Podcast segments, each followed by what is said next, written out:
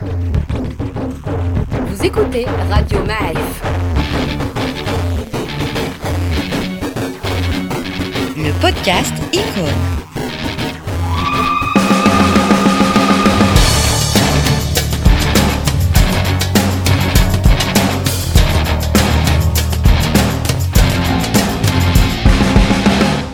Produit avec le soutien de la MDJS. Bienvenue les amis dans un nouveau podcast de Radio Ma'arif. Euh, on lance un nouveau podcast, il s'appelle Icône et c'est un podcast qui donne la parole aux passionnés pour nous parler de Marocaines et de Marocains qui sont distingués. Alors on va parler de sport bien sûr, pas que de football, hein, mais on va parler aussi de culture, cinéma, peinture, musique, tout ça. Donc chaque semaine, on va vous convoquer des, euh, des amis, des amis de la radio, des passionnés, des gens qui ont fait l'effort de se renseigner et qui vont porter euh, le portrait d'un personnage euh, qui est important pour nous, ou en tout cas ils vont essayer de nous convaincre qu'il est important pour nous. Alors aujourd'hui je suis avec Fadel Abdelawi. Salut Fadel. Bonjour Reda. Comment ça va? Ça va, ça va. Bon, on n'a pas besoin de te présenter, tu es, euh, euh, tu es connu. Voilà, tu es connu, Ah bon? tu, nous as livré des, des- des analyses footballistiques nombreuses en- et variées sur une, une radio marocaine. Et euh, bah, ceux qui te connaissent te suivent sur Twitter. Euh, Amin Rahmouni est également là. Bonsoir Reda, bonsoir les amis. Alors on rappelle à ceux qui, euh, qui sont nés dans les années euh, 2000 que Amin Rahmouni, dans une ancienne vie, a été journaliste culturel, Exactement. N'est-ce pas Dix ans durant. Oui, dans la presse écrite. Exactement, dans un journal aujourd'hui défunt. Voilà, de journal justement. De journal, comme son nom l'indique. Voilà, un grand salut à tous ceux qui ont fait partie de cette aventure. Alors, euh, bah, on va commencer avec euh, Fadel. Fadel, tu veux nous parler de qui aujourd'hui? Quelle est l'icône euh, que tu vas nous présenter? Alors aujourd'hui, je vais vous parler du héros de mon enfance et euh, une- d'une partie de mon adolescence. D'accord. C'est Saïd Aweta. Waouh. Ça vous va? Ça nous va, mais Bah, oui, ça, bien sûr que ça nous va parce qu'effectivement, c'est un monsieur qui a quand même marqué notre enfance, oui, notamment en 84, parce que tout, personne n'oubliera cette date euh, formidable. Bah, les Qui, gens pour qui ont moi- notre âge, hein. Il y, y en a qui n'ont pas. qui- Oui, oui, non, je parle de, de ceux qui ont eu la même enfance que moi, même plus tard, mais effectivement qui, pour moi, marque le début de l'épopée héroïque d'un bonhomme hors norme. Alors, peut-être je vais commencer par une petite anecdote. Donc j'ai essayé de travailler avant ce podcast. Je vais sur YouTube et donc souvent les stars, il suffit de mettre la première lettre ou la deuxième lettre. Alors tu mets euh, ME, donc euh, c'est Messi qui sort en premier. Tu mets CR, ça fait c'est Cristiano. J'ai mis S, SA, Saïd, Saïd A, espace A, on le voit pas encore. Et il faut mettre le AO pour qu'enfin Saïd. Ben, alors qu'est-ce que Que- Quel qu'est-ce est que- l'objet qu'est-ce de cette démonstration de cette démonstration, c'est que c'est le héros de mon enfance, mais beaucoup de jeunes aujourd'hui ne le connaissent qu'à travers des récits de notre génération. Parce qu'en fait, il y a une rupture, euh, il y a une rupture générationnelle à l'arrivée de YouTube. C'est-à-dire que les gens qui étaient euh, aujourd'hui, tu as des artistes immenses comme David Bowie qui ont moins de vues que des artistes récents. C'est-à-dire qu'ils n'ont pas fait tout. enfin, les vidéos n'ont pas été relayées, elles ont été. Il a fallu les repiquer des anciennes euh, archives et, et- et les remettre. Mais c'est une démonstration horrible que tu nous as faite en fait. Parce que moi aussi, c'est mon héros. Alors, pourquoi Saïd est, est un héros pour moi? C'est quelqu'un qui, pendant une période où le Maroc ne remportait rien, en fait, dans tous les sports, dans tous les sports importants, dans les sports olympiques, dans donc, les sports majeurs, il n'y avait ni champion du monde, ni champion olympique, ni même des podiums. On se retrouve à partir de 84, même avant, euh, Saïd Aweta a eu sa première médaille dans une grande compétition à Helsinki, dans Je- le championnat je- du monde, Championnat du monde, exact. et il était troisième, donc il a eu la médaille de bronze Exactement. Et il le- était en jaune, si je me rappelle bien. dans le 1500 mètres. Non, il n'était pas en jaune. Donc la légende Aweta, pour nous Marocains, a commencé en 83, mais les Marocains ne l'ont connu à une échelle plus large qu'en 84 avec la médaille d'or olympique dans le, le 5000 mètres à Los Angeles. Quelques jours après Nawel Moussaoukil. Deux jours après, je crois, Ouais, après ouais. Nawal Autant, Moutaoukil. Na- autant, autant Nawel Moutaoukil, c'était une surprise pour tout le monde, on en parlera sûrement dans notre podcast. Autant Saïd Aweta, on s'y attendait, parce qu'il avait gagné les Jeux méditerranéens à Casa je- de, de tête 83. À, à 83, avec euh, peut-être trois quarts de tour d'avance euh, sur, le deuxième. Et ce jour-là, euh, il a remporté le 5000 mètres. Et le soir, Nawal Moutaoukil a déroulé la cérémonie de... Au Coliseum. de- Et donc, Aweta, bon, Aweta, il a grandi à Fès. On va faire une petite parenthèse Wikipédia. Ouais, il, est né à Khmisset, non? À Knetra. À Knetra, pardon. Donc il a déménagé très jeune à, à Fès. Et c'est là où il a été repéré d'abord par un coach de foot du MAS, qui l'a ramené au MAS et il a commencé sa carrière sportive très très jeune, hein, il était encore petit, comme footballeur. Rapidement, il a été repéré et il a été appelé pour une compétition d'athlétisme par un ami du coach qui lui a dit ah, j'ai besoin de quelques athlètes. Est-ce que tu peux m'envoyer euh, deux chez toi dans l'équipe de foot qui sont bons? On peut les placer dans le. Il la remporte euh, haut la main. Il était dans le sport scolaire, donc dans des compétitions scolaires. Et c'est là qu'il est repéré par un coach et qui le lance dans l'athlétisme. Et c'est comme ça qu'il s'est lancé. Et il a commencé euh, donc à faire les compétitions Local. locales qu'il remportait à chaque fois facilement. Et là, il a été repéré euh, par euh, Aziz Daouda. Aziz Daouda, le rencontre, national. qui était à, ce moment-là un directeur central dans le ministère de la Jeunesse et des Sports.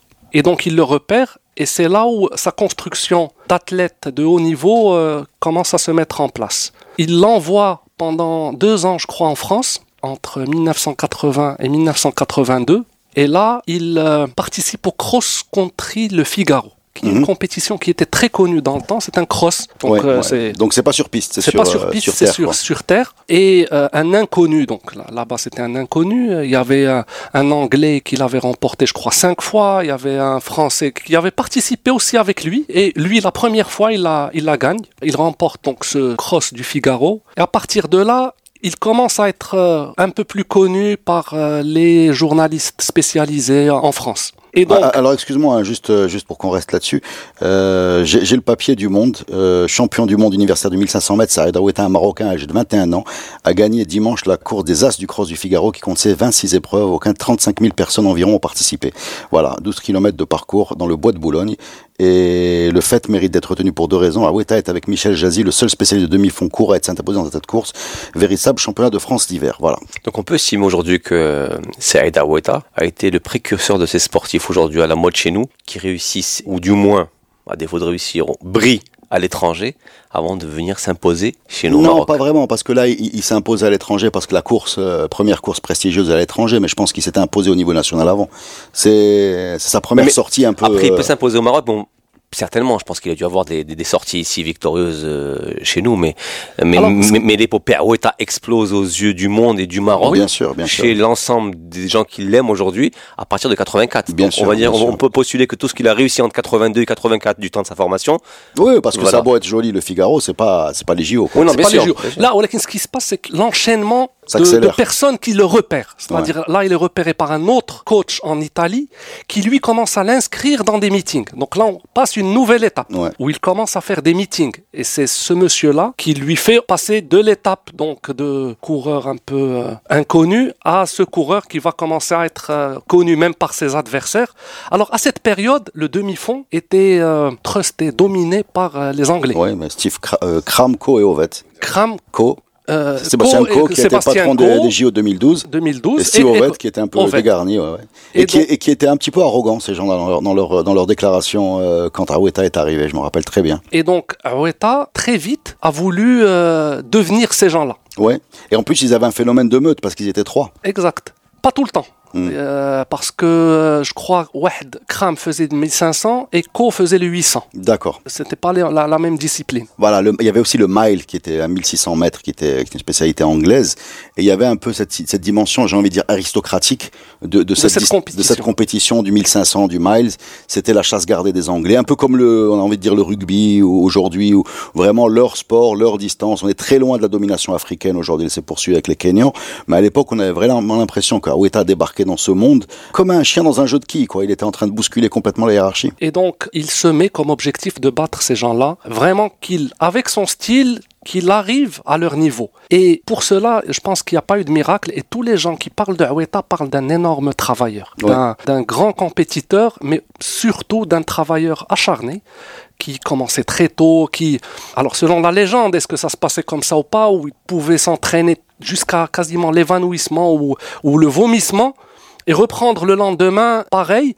Et je pense, un- un- je crois, je crois à cette théorie parce que ce qu'il a réalisé ne peut pas être le fruit euh, d'autre chose que d'un travail de fond qu'il a fait. Mais c'est- pas le premier Marocain à avoir brillé au JO. Il me semble qu'il y avait un Radi dans les années 60. Ouais, qui a- médaille de bronze, médaille d'argent. Médaille d'argent, Médaille effectivement. d'argent, médaille d'argent. Qui a, Mais qui a ouvert la un- voie, on va dire. hein. Mais bon, on peut pas dire que c'est un épiphénomène parce que par la suite, il a pas beaucoup Je brillé. pense que c'est Mais, 1960. Sans Soixante, Rome. en 60 à Il- Rome, il, effectivement. finit deuxième au marathon des JO de Rome Et en Exactement. Donc, c'est- 1960. on va dire c'est la première, euh, c'est la première, La euh, première médaille marocaine. rêve- Ouais, voilà, et surtout révélation marocaine aux yeux du monde dans, un, dans, dans, dans une compétition de cette envergure. Mais, mais la domina, mais, mais Saïd Aroueta, on va en parler, hein, son palmarès à partir de 84, c'est c'est championnats du monde, il, il, il était dominateur, quoi. C'était pas l'homme d'un coup, c'est pas, c'est quelqu'un qui a dominé, dominé quelque chose de très important à l'époque. C'est c'est pas, c'était pas, c'était le 1500, mais, Mais il faisait du 800, bien plus ça montait au 5000, et on l'a même vu faire des 10 000. Bien plus encore. 10 000 Quand il fallait ramener des médailles. Excusez-moi, je vais mettre un adjectif là-dessus. Il était tellement ridiculement dominateur que nous, Marocains, quand Aoueta courait, Hmm. on se demandait, c'est un cliché, hein, on se demandait le- le même plus, ouais. effectivement, s'il allait gagner la course. Ah, c'était le record. com- pas un record à chaque fois, c'est comment il allait gagner la course. Attends, mais si tu te rappelles, il y avait, Effectivement, titre- on demandait des records, Moi, mais, a- c'est surtout comment est-ce qu'il allait gagner la course. Il, il- il Voilà. peut, il- Il a- il- il peut pas battre un record à chaque course, c'est pas possible. Non, mais c'était un peu l'espoir. On allumait la télé pour Bien voir sûr, ça. bien On sûr. était devant une seule chaîne à l'époque où il y avait peut-être la deuxième qui avait commencé. Euh, il y avait un titre. Moi, moi j'étais passionné. Moi, je découpais les, les journaux de, de, de- quand il y avait j'ai encore ça. hein. Et je me rappelle d'un titre de l'équipe que je peux retrouver. C'était le décathlonien du demi-fond. C'est-à-dire celui qui est capable de faire comme le décathlonien, c'est-à-dire qui multiplie les disciplines. Il était quasiment dans des distances C'est courtes. le avec 800 journaliste de l'équipe qui lui a donné ce, Voilà, ce voilà. titre. Mais je, l'ai, je l'ai chez Mais ce moi. que je, voulais dire à Reda, c'est qu'à certains moments, on pouvait lui pardonner de ne pas avoir de record, parce qu'effectivement, c'est pas non plus un, sur, un surhomme qui pouvait. Par contre, on lui pardonnait seulement si la course avait été exceptionnelle. C'est-à-dire que s'il avait jeté ses, son second à 150 ou 200 mètres, parce qu'on savait, on était, enfin voilà, on, on rêvait des records, mais les records pouvaient pas tomber à chaque course. Non, il, nous a un peu, nous a un peu mal habitués. C'est ça. Il nous a posé des standards Alors, tellement immenses qu'on a eu Donc du c'est pour ça qu'il était, je parle de ridiculement dominateur. Alors, en fait. à partir de maintenant, donc là, on a un peu un background de Aoueta, mais ça devient intéressant à partir de 84, quand il euh, remporte ou il gagne la médaille d'or à Los Angeles. Et là, il n'y a pas de problème de, euh, il n'y a pas les Russes, il Ouais, n'y a pas les, ouais. le bloc de l'Est, parce que ce n'était pas clairement des adversaires euh, dans cette euh, discipline. Contrairement. Et donc, Aoueta, à partir de là, ça va être 7 ans de domination. Foust had les 7 ans, à un moment, il gagne 44 courses consécutives. C'est-à-dire qu'il n'en perd aucune pendant 44 courses. Trois fois, il est euh, athlète de l'année, où il remporte euh, la finale du Grand Prix. Ouais. Il, euh, Équivalent à l'époque de la Diamond League. Enfin, ça s'appelait pas comme ça. Quoi. il bat des records. Il bat le record du 1500, du 2000 mètres, du double mile et du 5000 mètres. Ouais, les fameuses 13 minutes de Moorcroft. de Moorcroft. Et le premier à descendre sous les 13 minutes. Dans les championnats du monde à Rome en 1987, où il fait 12,58. Premier homme à, à descendre sous les 13 minutes. Il a battu le record du 5000 deux fois. Euh, le 1500 une fois. Et, Et- une fois, il l'a battu avec. En deuxième, derrière En Kram. deuxième. À, Où à les nice, deux- à Nice. Où les deux battent le record du monde. C'était les fameuses 3.30. Euh, et et c'est. euh, et c'est Kram qui passe devant. Kram passe devant. Voilà. Et lui aussi fait moins que Euh, 3,30. les deux battent le record, mais Kram est devant. Et- Kram est devant. Et, et ça va le, ça va le, ça va l'agacer, ça. ça, ça va l'agacer. Walakin, ce qui est magnifique, c'est que euh, ça a été un élément de motivation pour lui. Ce n'est pas euh, une, Mais, une mais des- c'est un personnage qui a un ego extraordinaire parce À que Tokyo, il était troisième. Bon, à un moment, il sait que Tokyo 91, c'est fin de. C'est euh, c'est brutal, là hein, il- ça s'arrête net. hein. ça s'arrête net et ça Parce s'arrête. que ça s'arrête net parce qu'il y a quelqu'un qui, qui- qui pousse derrière aussi. L'âme réelle, c'est surtout qu'il y a quelqu'un qui prend le relais, le règne de Aoueta qui s'appelle Nordin Morsli. L'Algérien. et qui gagne ce, ce fameux titre de Tokyo. Alors pendant ces sept ans, je me rappelle, Séoul, كنا كنفيقوا مع ثلاثة الصباح. Ouais. à Los Angeles, on se réveillait très très tôt ou là très très tard pour regarder euh, Aoueta. Et pendant toutes ces années, Anna, personnellement, j'ai vu quasiment toutes ces courses. Mais on était, on était des passionnés. Je vais te donner un, un détail. Ah, tu me diras, on n'avait pas le choix. Oui, Oui, qu'il y a non, un élément. il y un avait- élément. il y avait une vague. C'est, c'est une sorte que, à un moment, comment il y a eu un, un- on va dire, un usage politique de ce nouveau champion du monde. Il faut rappeler que Aoueta est la seule, Houa ou Nawal Moutaoukil, sont les seuls sportifs qui ont été euh, cités dans un discours du roi. Je pense que c'était en 97 où le roi Hassan II dit Ouais, euh, ouais. dit un truc qui moi qui me paraît space hein, où il dit Aoueta et Nawal Moutaoukil ont fait connaître le mot Morocco et aujourd'hui euh, Aoueta et Nawal Moutaoukil sont plus connus que votre fidèle serviteur. Il avait dit ça dans Ouais. un Alors j'aimerais juste rebondir euh, sur ce que tu dis quand tu parles du fait qu'on on on n'avait pas le choix, on était passionné sans avoir le choix. Je pense aussi que c'est pas vrai parce que ces gens-là, à cette époque-là, ont cimenté, littéralement cimenté notre marocanité. C'est-à-dire que tu ne pouvais n'avoir rien à voir avec le sport et moins encore avec l'athlétisme. Et là, je prenais l'exemple de, de, de dames vieilles, quoi, enfin, qui faisaient pas la différence entre un 1500 et un match de handball, mais qui voyaient juste un Marocain courir, porter fièrement les drapeaux et qui rentraient dans des états de transe incroyables. Ça, je l'ai vécu dans Oui. ma famille, Oui. dans notre entourage. Donc, ces gens-là, effectivement, ne laissaient pas le choix parce que ça dépend, ça dépend, le cadre du sport. Et quand tu parles de politisation de ces gens-là, j'irai encore plus loin pour faire la transition, effectivement, quand tu parles de de Morsli, c'est comme ça qu'est née une autre icône du sport marocain qui était le Guerrouge. C'est-à-dire que quand Aweta arrête sa carrière en 91-92 et que Morsli prend la relève et qu'il dure quelques années, à un certain moment, politiquement, pour Feu Hassan II, ça devenait une gageure de trouver un, un nouveau Marocain qui viendrait détrôner cet Algérien-là. Je tiens l'anecdote de l'ancien directeur technique national de la Fédé d'athlétisme, qui est donc euh, Aïd Daouda, qui un jour est littéralement convoqué par Feu Hassan II pour mettre en place, détection. même pas encore mettre en place plan de détection. Déjà, la question était de savoir si dans la catégorie des jeunes, nous avions quelqu'un capa- capable de supplanter l'Algérien, qu'on ne citait pas, l'Algérien. Et c'est là où effectivement le nom de Grouge va fleurir et par la suite, comme tu dis si bien, mettre en place un plan de formation. Ce qui est marquant, c'est qu'à un moment, le Marocain a découvert qu'il pouvait être champion du monde. Exactement. C'est là-dessus que je veux, c'est là-dessus Le, que je veux le- le Marocain Ouais, ouais, ouais. s'est dit, un âge peut être dans une discipline, quelconque, ça peut être n'importe quoi, le meilleur du monde. Et c'est ça, et c'est exactement ce sentiment qu'on a du mal à décrire aux générations d'après.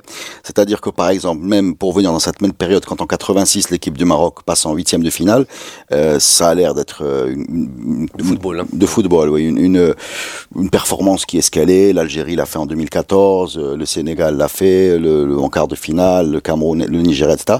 Mais l'idée de le faire pour la première fois, euh, c'est pas juste une ligne sur un palmarès pour faire un peu les, les, les, les- les- se prendre de la gloire comme ça euh, gratuitement. C'est que avant, on pensait pas que c'était possible. C'est ce qu'on appelle On- un plafond de verre qui saute. On, on ne pensait pas que c'était possible. Et tu parlais du rapport entre le pouvoir et Aoueta. Il y a eu également un- une histoire incroyable entre les Marocains et Aoueta.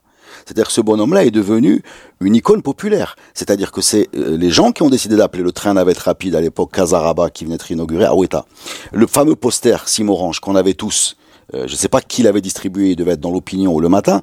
Le fameux poster où il est un peu en transpiration, il est accroupi et il a une bouteille de cette limonade, je pense qu'elle a disparu, euh, Simorange en tout cas. Euh, ce poster, on l'avait tous.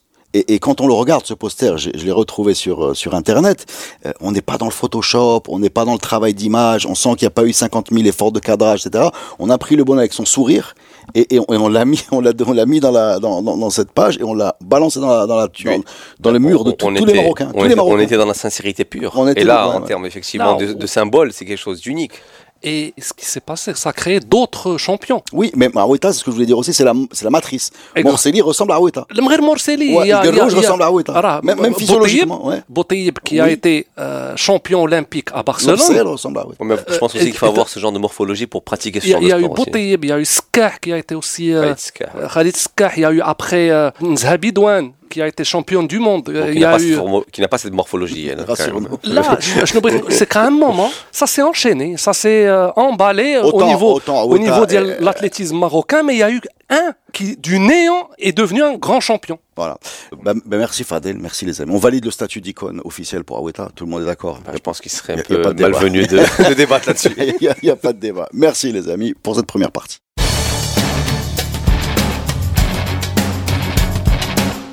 Bah, on continue à découvrir euh, ces icônes. Là, on passe la parole à Amin Rahmouni.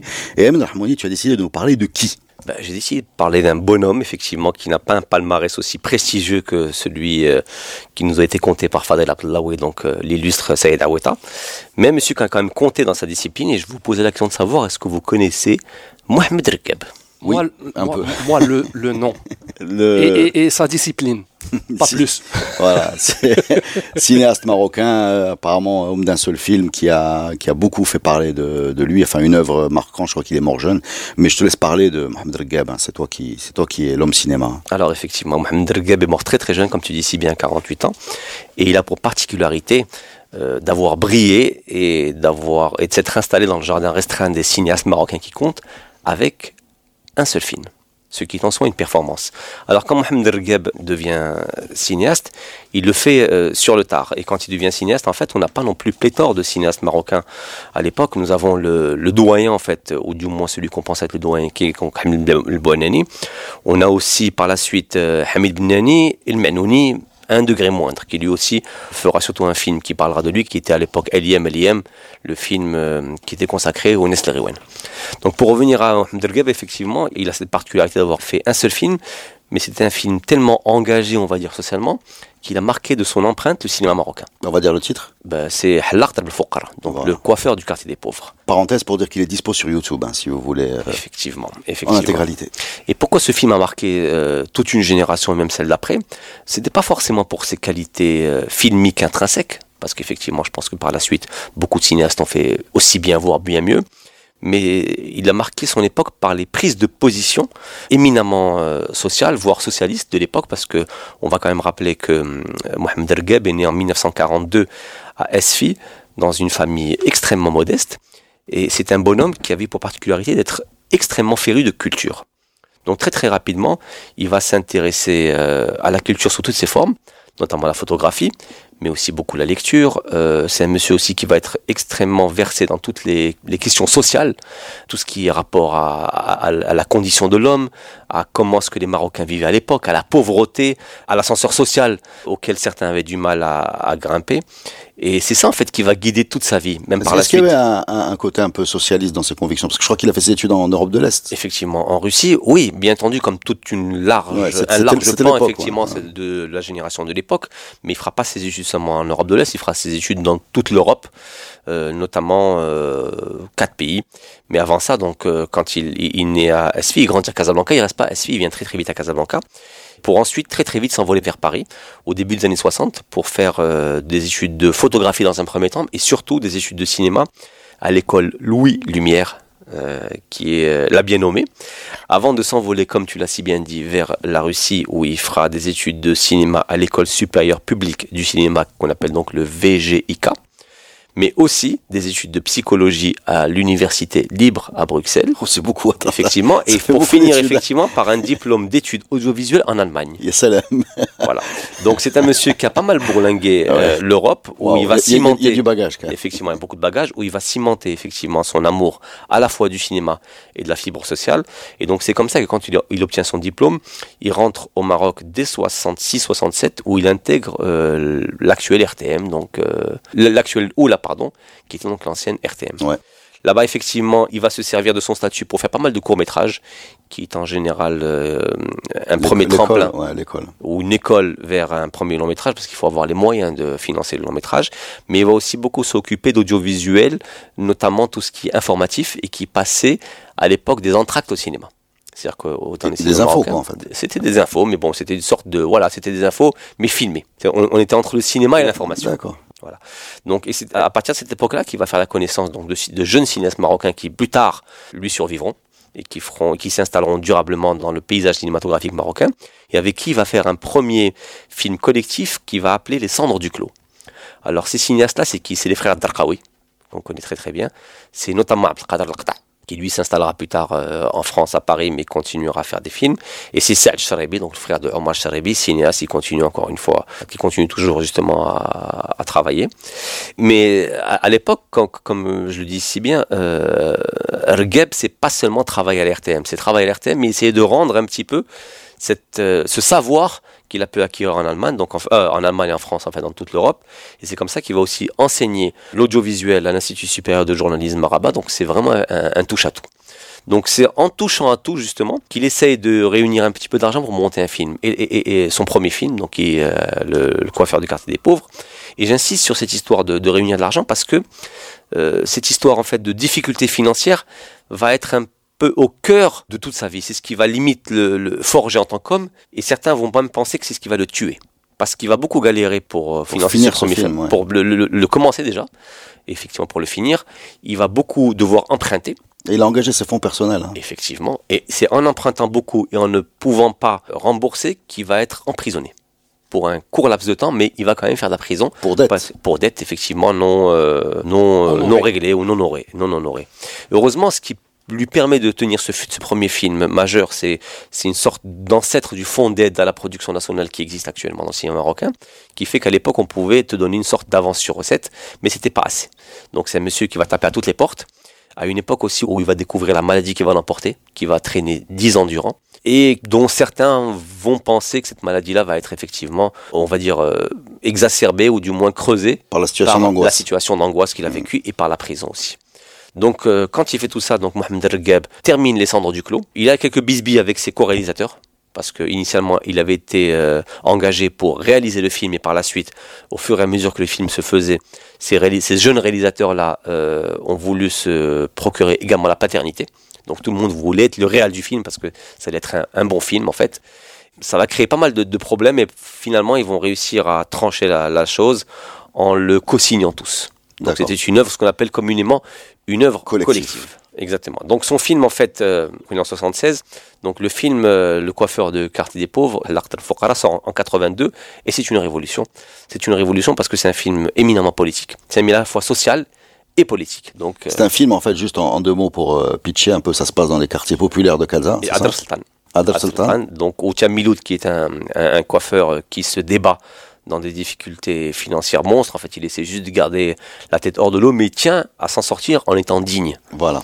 Et c'est là ça, la problématique de ce film-là, c'est que euh, lui veut rester digne, mais par contre, il reçoit un ami de la campagne qui s'appelle Hamida, qui lui, effectivement, refuse cette condition de pauvre tout autant que lui, mais lui va s'autoriser quelques larcins, le Hamida, qui vont le conduire en prison. Et il va surtout, ce Hamida-là, remplir la tête de Miloud en lui faisant miroiter une vie meilleure et une condition meilleure, à condition qu'il se rebelle contre euh, la situation de simple coiffeur qu'il était. Ouais, il y a Et aussi ça- sa femme qui lui met la pression parce que le- les conditions, les conditions quotidiennes sont, sont catastrophiques. Donc, euh, quand, Voilà. quand- quand la femme, effectivement, quand les- la, la- la femme s'y met, c'est plus compliqué. Mais ce qui va effectivement créer une sorte de point d'inflexion au film, c'est quand un promoteur vient dans le quartier et qu'il arrive justement à le déloger de sa petite échoppe pour un gros projet immobilier.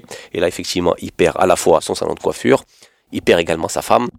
Il est en proie à de grandes distensions, on va dire, euh, ou de tensions avec son ami Hamida. Et tout ça va lui faire emprunter un, un labyrinthe, ou du moins une descente aux enfers, qu'il accouchera, ou du moins Gab accouchera sur une fin un peu bizarre, une, fin, ouverte, fin effectivement, euh, qu'on lui reprocha par la suite, effectivement. De pas, qu'on lui pas reprochera. d'aller jusqu'au bout du propos. Pas ça évoque un peu le suicide quand on regarde la femme, c'est pas clair. Alors, c'est euh, pas très clair, voilà. effectivement. Il mais parlent qu'elle de suicide. mot, il disparaît dans la Et, nuit. et il part, Ouais. effectivement. Donc merci d'avoir d'avoir donner la fin à des gens qui avaient, qui avaient envie de voir le film. Je ne sais pas si c'est très intelligent, mais j'aurais préféré rester sur la simple fin ouverte, sans spolier, qui est un langage beaucoup plus Spoiler, pas effet- spolier. spoiler. Oui, pardon. Tu as, tu as- tu as spoilé et spolié effectivement l'œuvre du, du, du cinéaste. C'est pour ceux qui voulaient le voir. Donc voilà. Donc regarde pourquoi c'est une icône, c'est qu'il il fait un premier unique film éminemment social et sociétal, un film fort avec des acteurs euh, effectivement qu'on va découvrir par la suite, notamment Mohamed Habashi qui fera une super carrière et surtout Omar Shenbot qui joue un rôle de, de, de, de frère et qui lui aura une, une carrière euh, florissante dans marocain. prix euh, de euh, l'interprète du festival de Haute Volta en 1983. Exactement. Fadel, pour participer à Haute Volta, c'est quoi? C'est le Burkina Faso. Voilà. Bah alors lui, il a eu le prix Mais- de Haute Volta. Parce que le film a, été, a été primé effectivectivement à Carthage Sankara. et à Ouagadougou. Donc en fait, c'est- un film qui est, on va dire, on peut donc on peut, on peut le dire multiprimé. Alors le drame, c'est que Rgeb meurt jeune, hein, 48 ans comme je l'ai dit, en 1990, des suites de sa maladie, alors qu'il préparait euh, un second long métrage qui s'appellera, qui s'appelle, qu'il allait s'appeler en fait Mémoire d'exil. Parce que Rgeb allait beaucoup à Paris pour se soigner. Donc euh, je pense qu'il voulait euh, faire un film aussi sur le- ce qu'on appelle communément le Rorba. Mhm. Et c'est un film qui ne verra pas le jour, mais qui quand même euh, installera Rgeb parmi les cinéastes qui comptent de ce pays.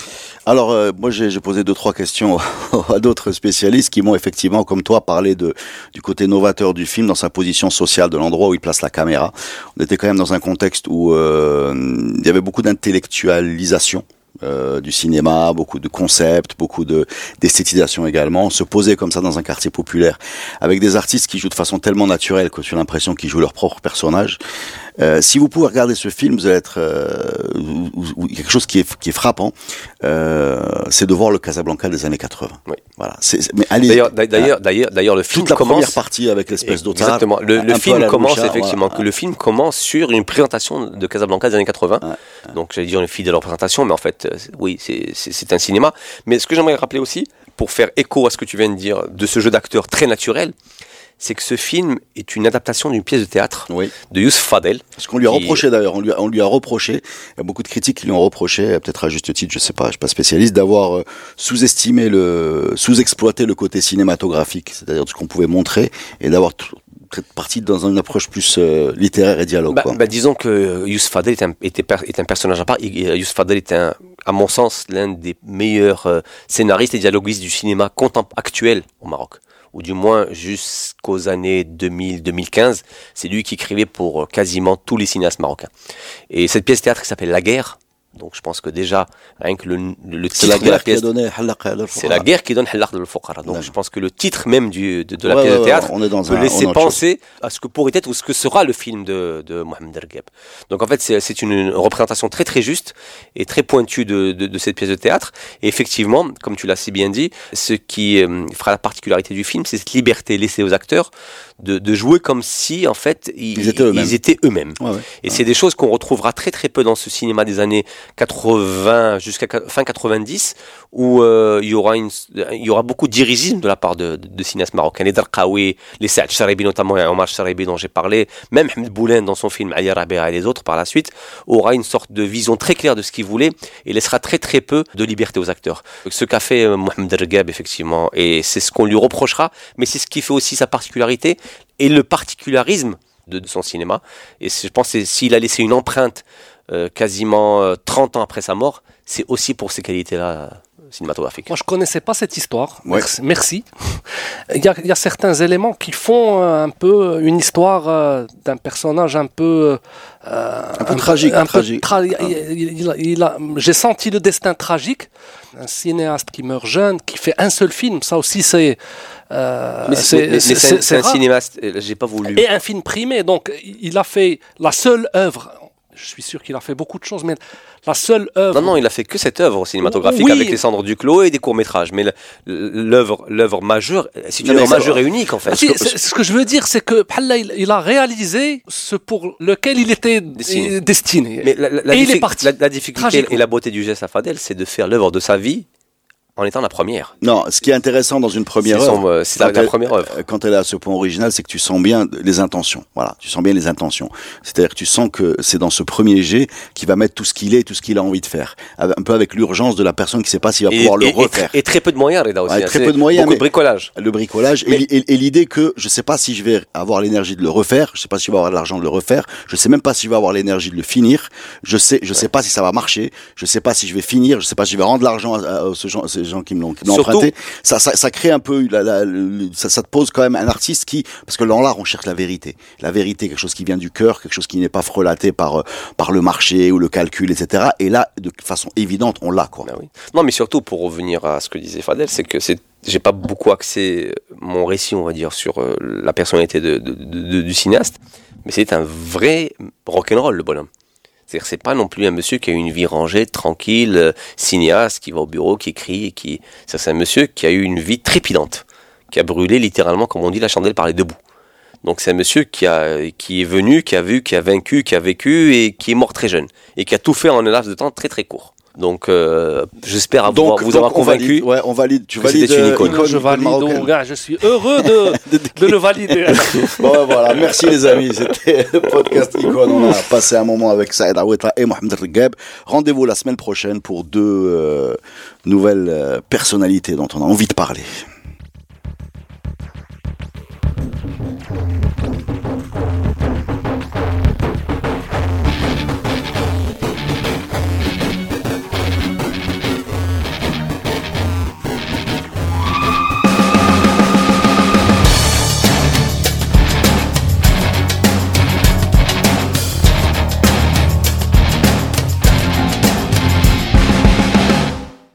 Produit avec le soutien de la MDJS.